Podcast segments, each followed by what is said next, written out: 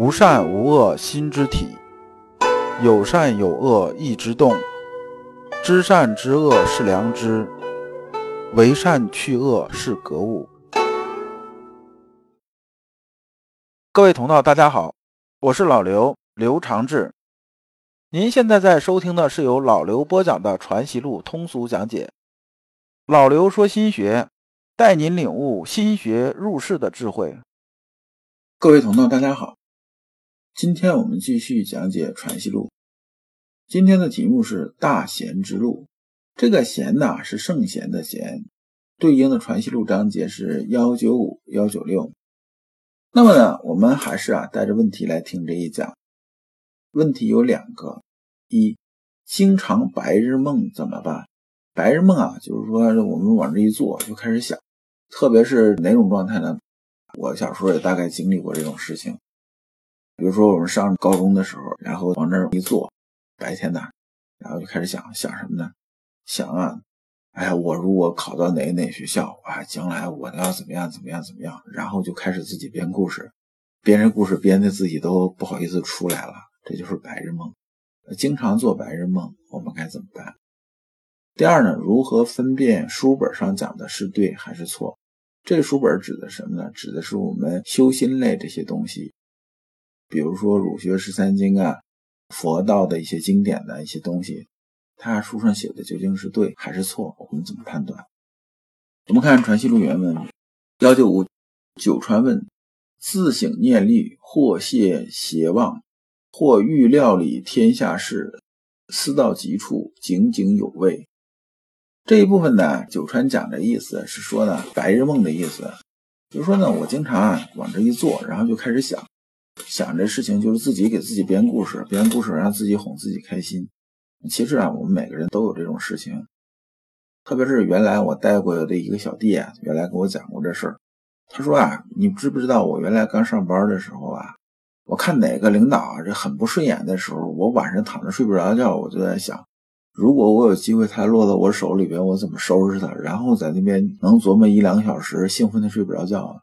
说这就是白日梦啊。那么九川呢是怎么一个解决呢？九川呢解决是什么呢？解决他说两种办法吧，要么就压抑，压抑的意思是说呢，我告诉自己啊，这个事情是空想，这没有用的，来放一边，不要想了，干点正事儿。要么就什么，要么就转移，转移呢就建立一个新的这种兴奋点，然后把之前想的东西放下，就是压抑或者转移。其实从修道这个角度来说啊，就修丹道这个角度来说呢，这种白日梦是什么呢？其实就是人为制造的一个幻境。因为在幻境里边呢，我们是主宰啊，就是我们的臆想世界里我们是主宰。所以这个幻境啊，如果过于真实的时候啊，人往往就落入幻境而不能自拔。所以在修丹道的时候，往往什么呢？往往是讲入妄破妄啊，就是修行。入望呢，就是说啊，进入望境，进入望境之后呢，你要分辨出望境和真实世界之间这种区别，分清楚之后啊，才能破妄而出。而每次入望和破妄呢，都能提高修行。打个比方，比如说色妄吧，就是说男女这件事情，那么制造一个望境啊，我们知道在里边呢，这个男女之事，那还是让人呢很有诱惑力的。那么，如何你能戒断你这个色？那往往就是通过这种妄境啊，这种历练出来之后呢，修行就达到一定这种水准了。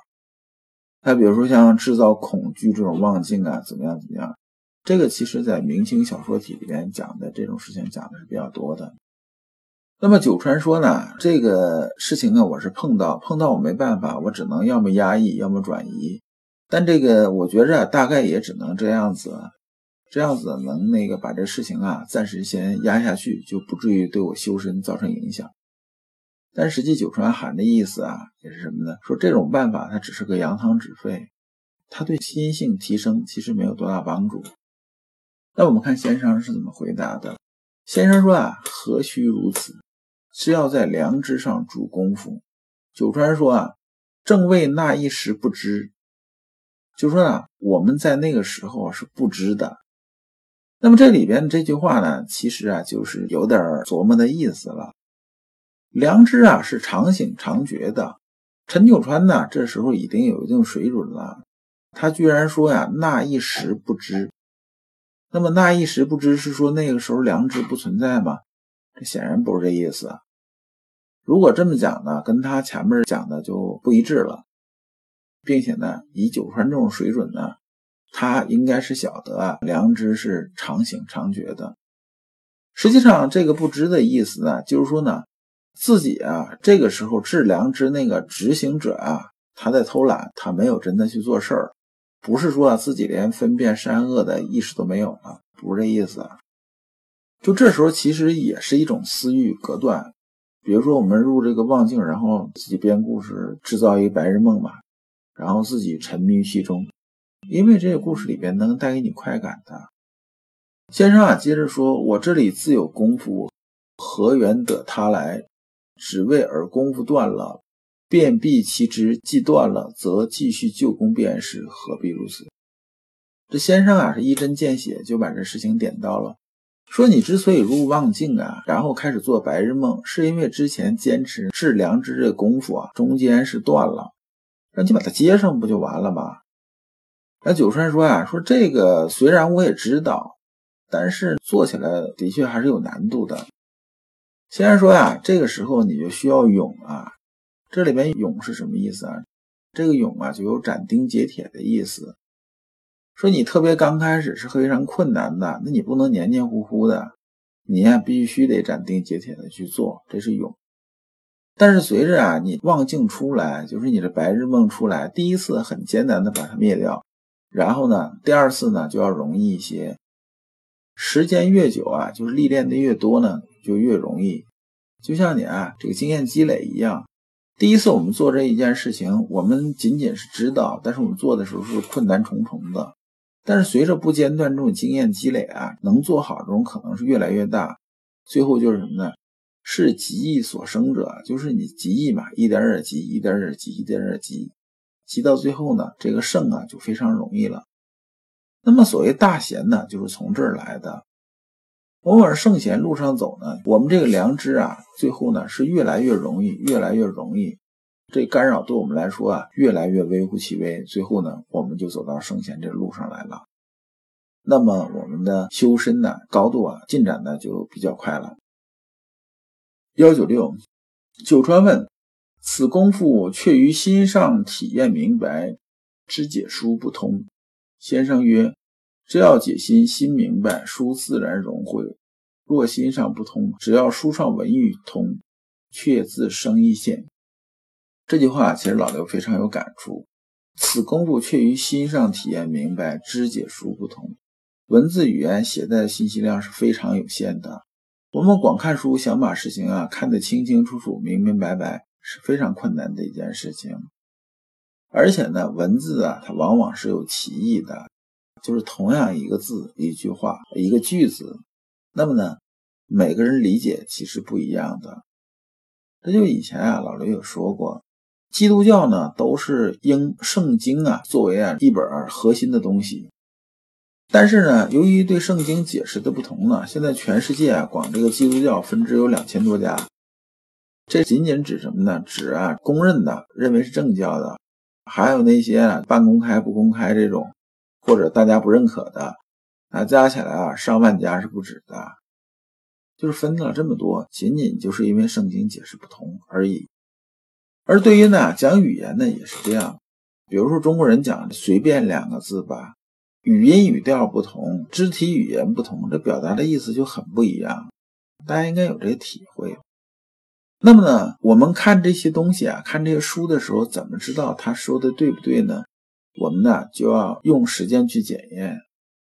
老刘啊一直坚持这么一个基本原则，就是我们学的东西啊，是否能经得起实践检验。如果能经得起实践检验，这东西就是有用的，就可以去学。